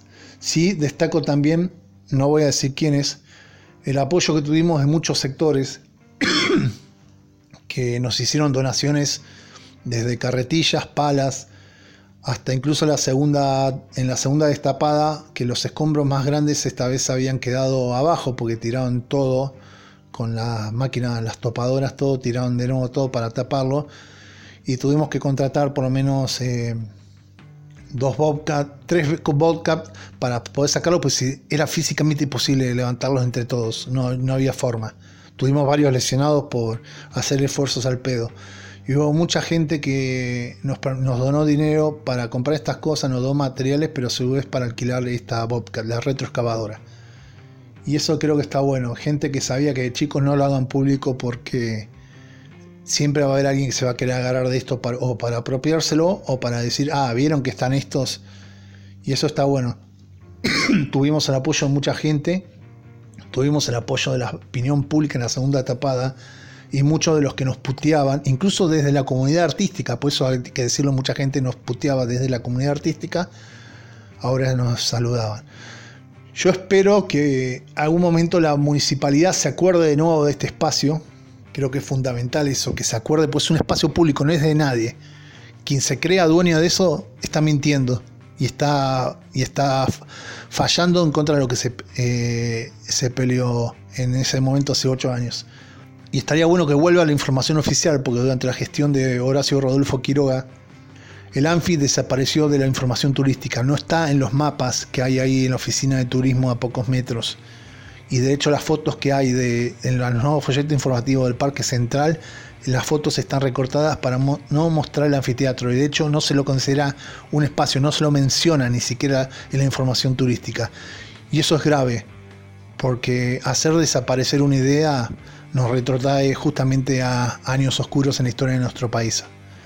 Y creo que eso debería cambiar, porque si apelan el esfuerzo lo hacemos entre todos, como se está haciendo este discurso del democrático en la actualidad, y estas cosas mínimas, pero en lo simbólico muy importantes, se siguen haciendo, me parece que el Estado sigue fallando. Por eso celebro a todos los que se acuerdan y de, de esto mantienen el relato cada vez que alguien pregunta y sobre todo aquellos que celebro aquellos que ejercen la memoria tan necesaria en estos tiempos.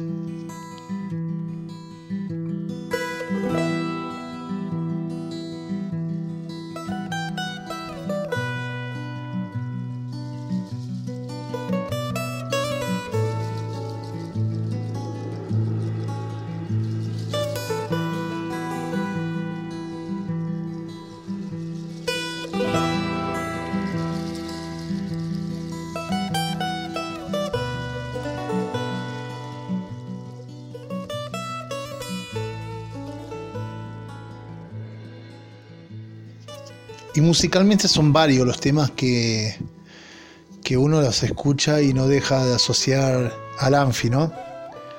Pero creo que el principal de ellos es Baila Baila de Arbolito, que fue un tema que en uno de los festivales, ya después de la segunda tapada, los chicos de la sala que solían hacer el sonido de, de todos los festivales, que eran multidisciplinares siempre, eh, lo pusieron en un, en un parate y fue como que no- nos mirábamos todos y lo empezamos a bailar. Era un pedacito, un lugar del planeta que ustedes no pudieron, básicamente es la letra. Era la historia del Anfi, un lugar del planeta que no pudieron, un pedacito del planeta que no pudieron. Era fabuloso eso. Y hoy lo escuchamos y se nos pone la piel de gallina. Es inevitable eso, escucharlo.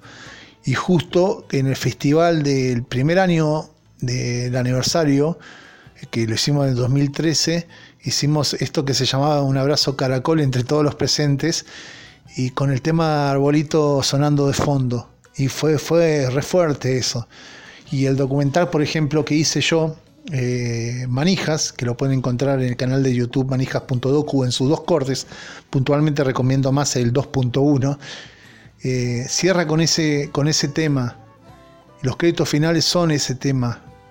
Y insisto, es inevitable escucharlo con cierta alegría y emoción. Y justo cuando Arbolito tocó en la universidad en el 2016, ¿sí?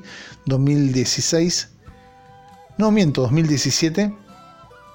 Lo tocaron ese tema y estábamos varios de los pibes del Anfi, nos miramos y lo cantamos, lo saltamos y, nos, y lloramos de la emoción. Por eso me parece que, que es el mejor tema para poder poner ahora en este momento de aniversario del inicio de la gesta de, la recuperación del anfiteatro.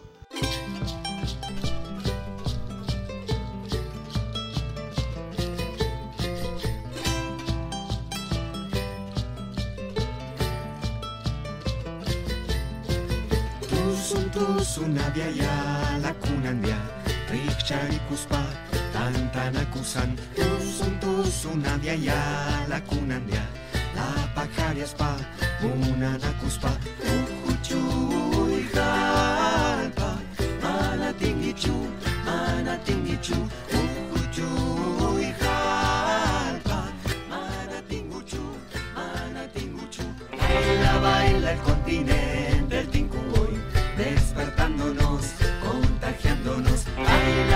El continente el Tincuboy Agitando, enamorándonos. Un pedacito del planeta que no pudiste, no, no, no pudiste, no. Un pedacito del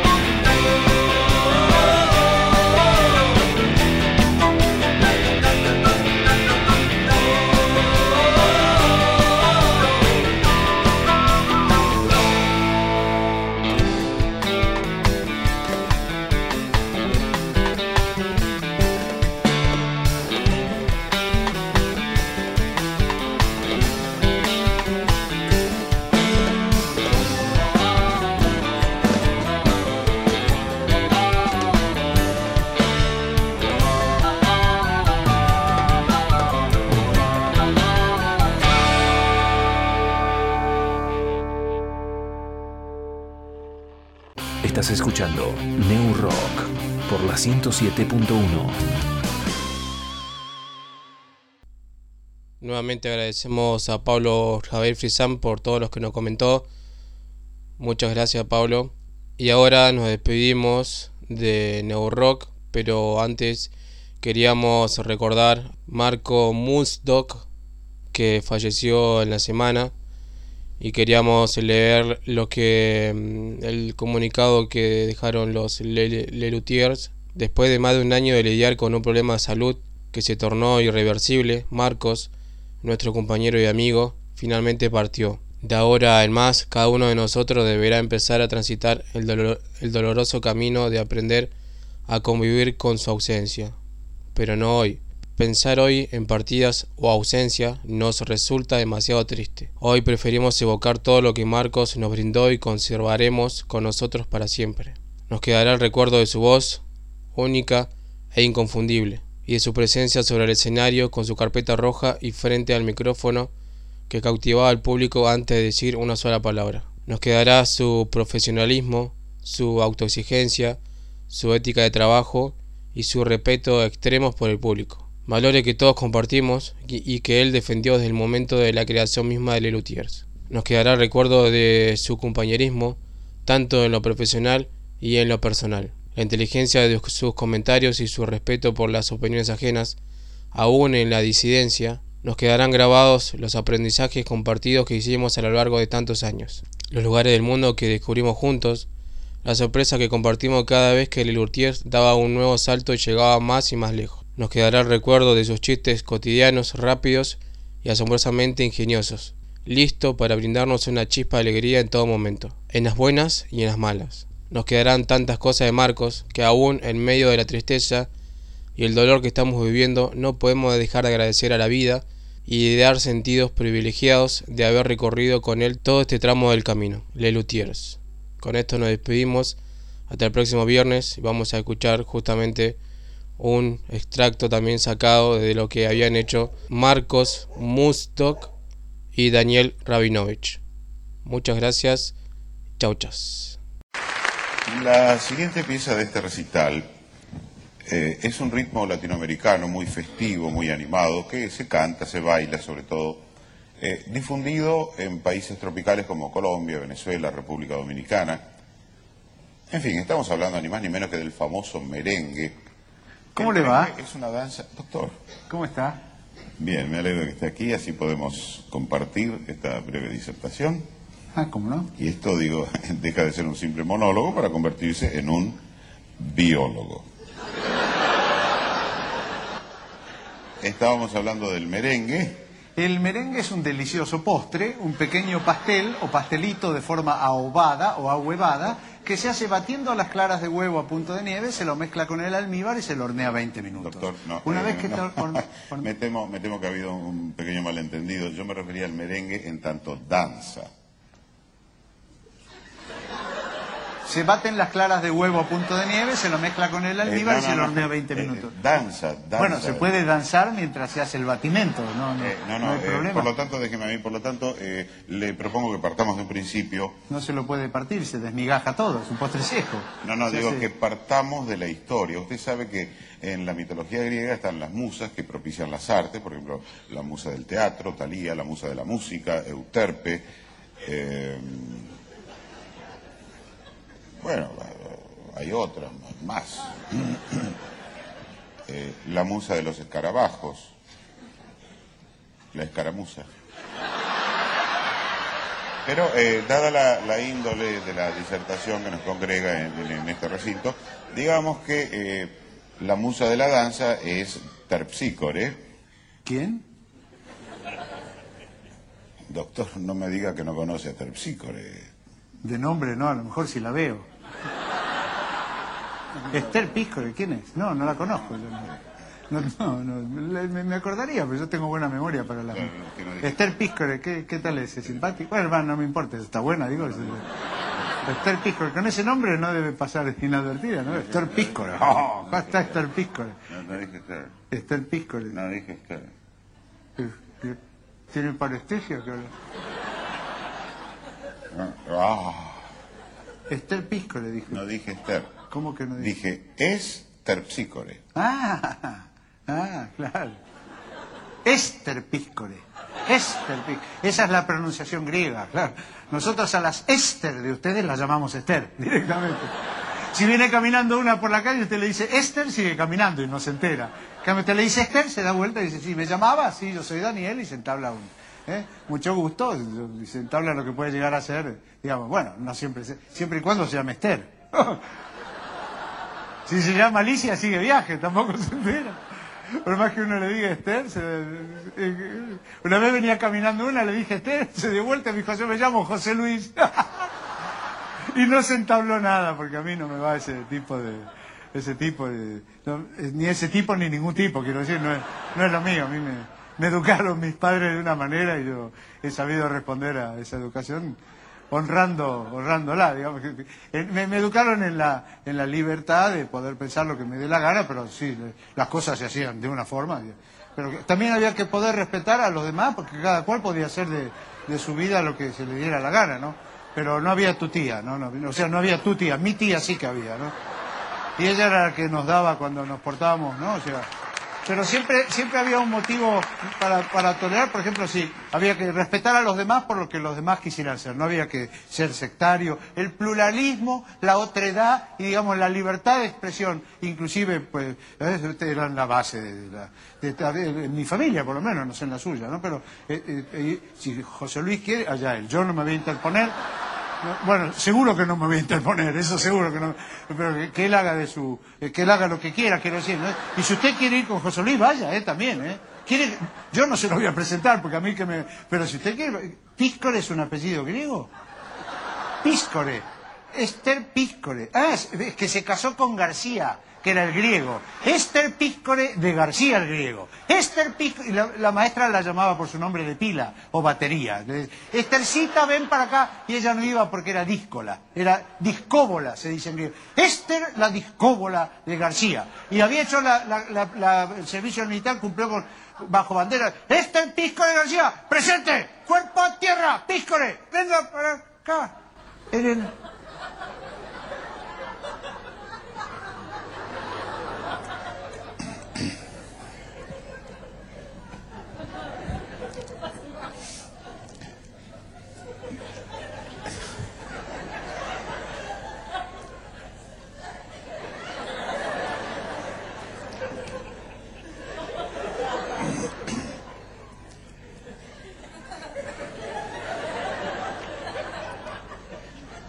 Cálmese, doctor. Eh, ha estado usted mm, reflexionando, digamos, por caminos sinuosos. Digamos, ha estado usted razonando fuera del recipiente.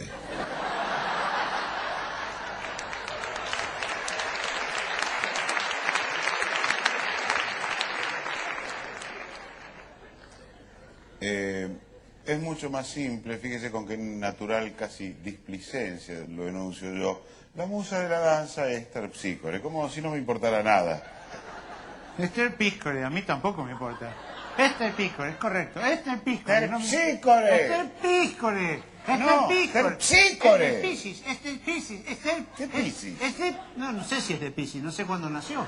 Esis, es Piscis, es de cistitis, tiene cistitis.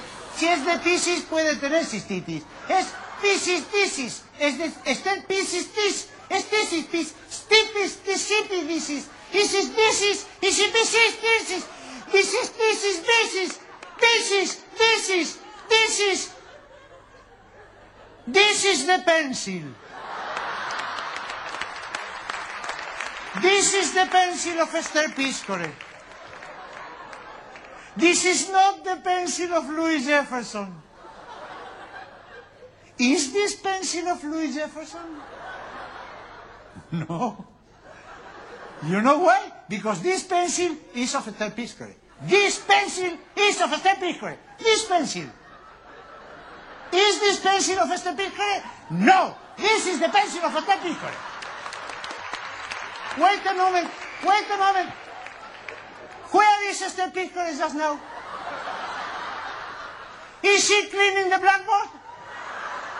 Is she clapping hands at the público? Is she looking for a bus at the avenue? Look at the, look at the feet. Avenue! No, she went to the bathroom.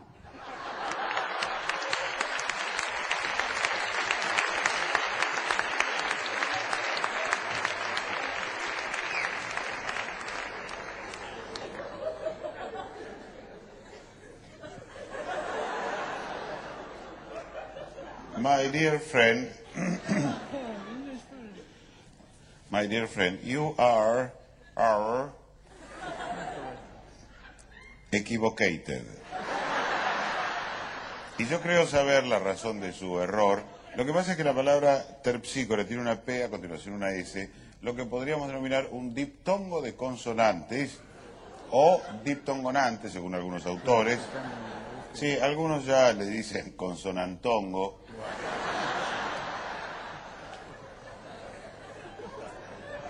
Allá ellos. Pero, digamos, es una simple juxtaposición de consonantes. Y creo que ahí radica la dificultad. Dígame, ¿usted normalmente tiene problemas con la juxtaposición?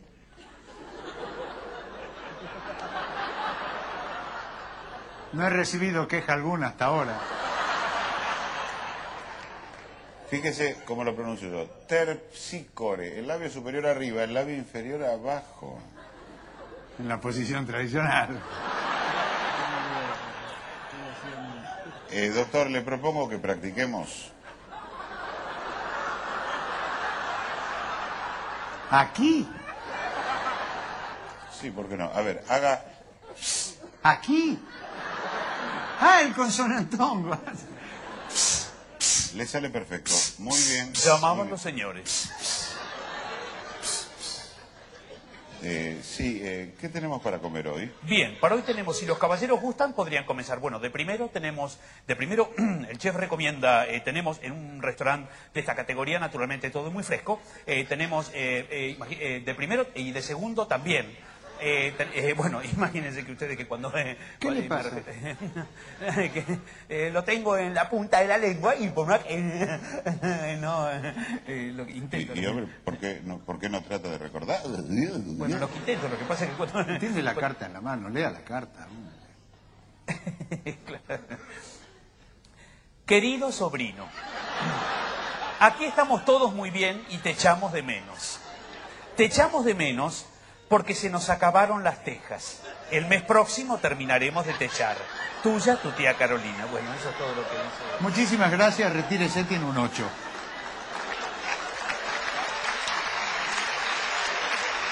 Yo, yo no, no, podía, no podía comprenderlo de ninguna manera, querido colega, porque usted lo pronuncia de manera incorrecta. La musa de la danza es terpsícores.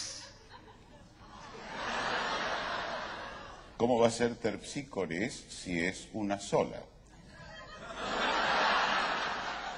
O a usted, sus amigos le dicen, hola, ¿cómo te va, Albertos?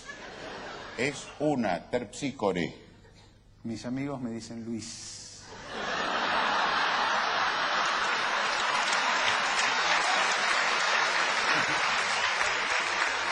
También es uno, también es uno Aristóteles, Arquímedes, Eurípides, Platóns, Albóndigas, Platóns de Albóndigas.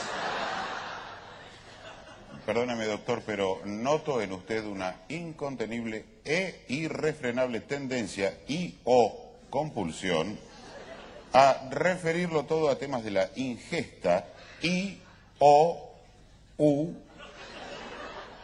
ae gastronómicos. De sus palabras surge a las claras No, se baten las claras de huevo. A punto de nieve se lo mezcla con el almíbar y se lo La mezcla. danza, la danza, querido amigo, una de las expresiones más genuinas del ser humano, que se manifiesta con saltos, giros, contorsiones, se baten palmas, los No, bailarines. se baten las claras de huevo a punto de nieve y se lo No, mezcla no, con se el baten se- palmas. ¿No veo que los bailarines se marcan el ritmo batiendo palmas? Por ejemplo, fíjese. Llamaban los señores. Eh, sí, eh, ¿qué tenemos para comer hoy? Bien, para hoy tenemos lengua a la vinagreta, ajíes rellenos, pulpo a la gallega y merluza. Caramba, caramba. No, caramba, no nos queda, lo lamento mucho, va a tener que elegir algo de ¿Cómo puede ser la merluza? La merluza puede ser a la plancha o bien arrugada. Perdón, eh, después de los pimientos rellenos y la lengua de la vinagreta que viene, Un poquito de acidez. Está bastante mejor, ¿eh? hoy está bien, ¿eh? Así que hoy no le hacemos el electroshock. De todos modos, siga con las pastillitas, con los psicofármacos y nos ve el lunes. Se baten las claras de huevo a punto de nieve. Las danzas Se lo tropicales han con el tenido su almíbar auge y en se los lo salones de unos Occidente 20 desde minutos aproximadamente hasta tener terminado este pequeño pastel cha-cha-cha, de forma en ahogada llamado merengue que lo vamos a dividir en dos mitades. La mitad inferior o para las merengue inferior tropicales, la podemos de cubrir con un poco de mermelada de fruta o crema chantilly y la mitad eh, superior el o tango, la merengue superior el o un supra rumba, merengue y también la podemos el decorar merengue, con el una pequeña fruta, por ejemplo una sandía en la parte de arriba. Una sandía. Una pequeña de 8 kilos. Y no le aplasta el merengue, discúlpeme que se lo diga de a veces se aplasta el merengue porque si usted pone la Llamamos los señores. Sí. ¿Qué tenemos de postre para hoy? De postre tenemos merengue. De postre tenemos merengue. De postre tenemos merengue, chichi. De postre tenemos merengue.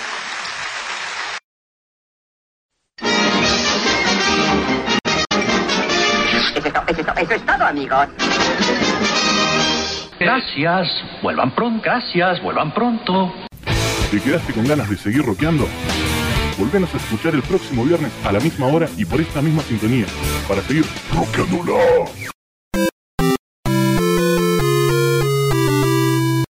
Debo irme, mi planeta me necesita.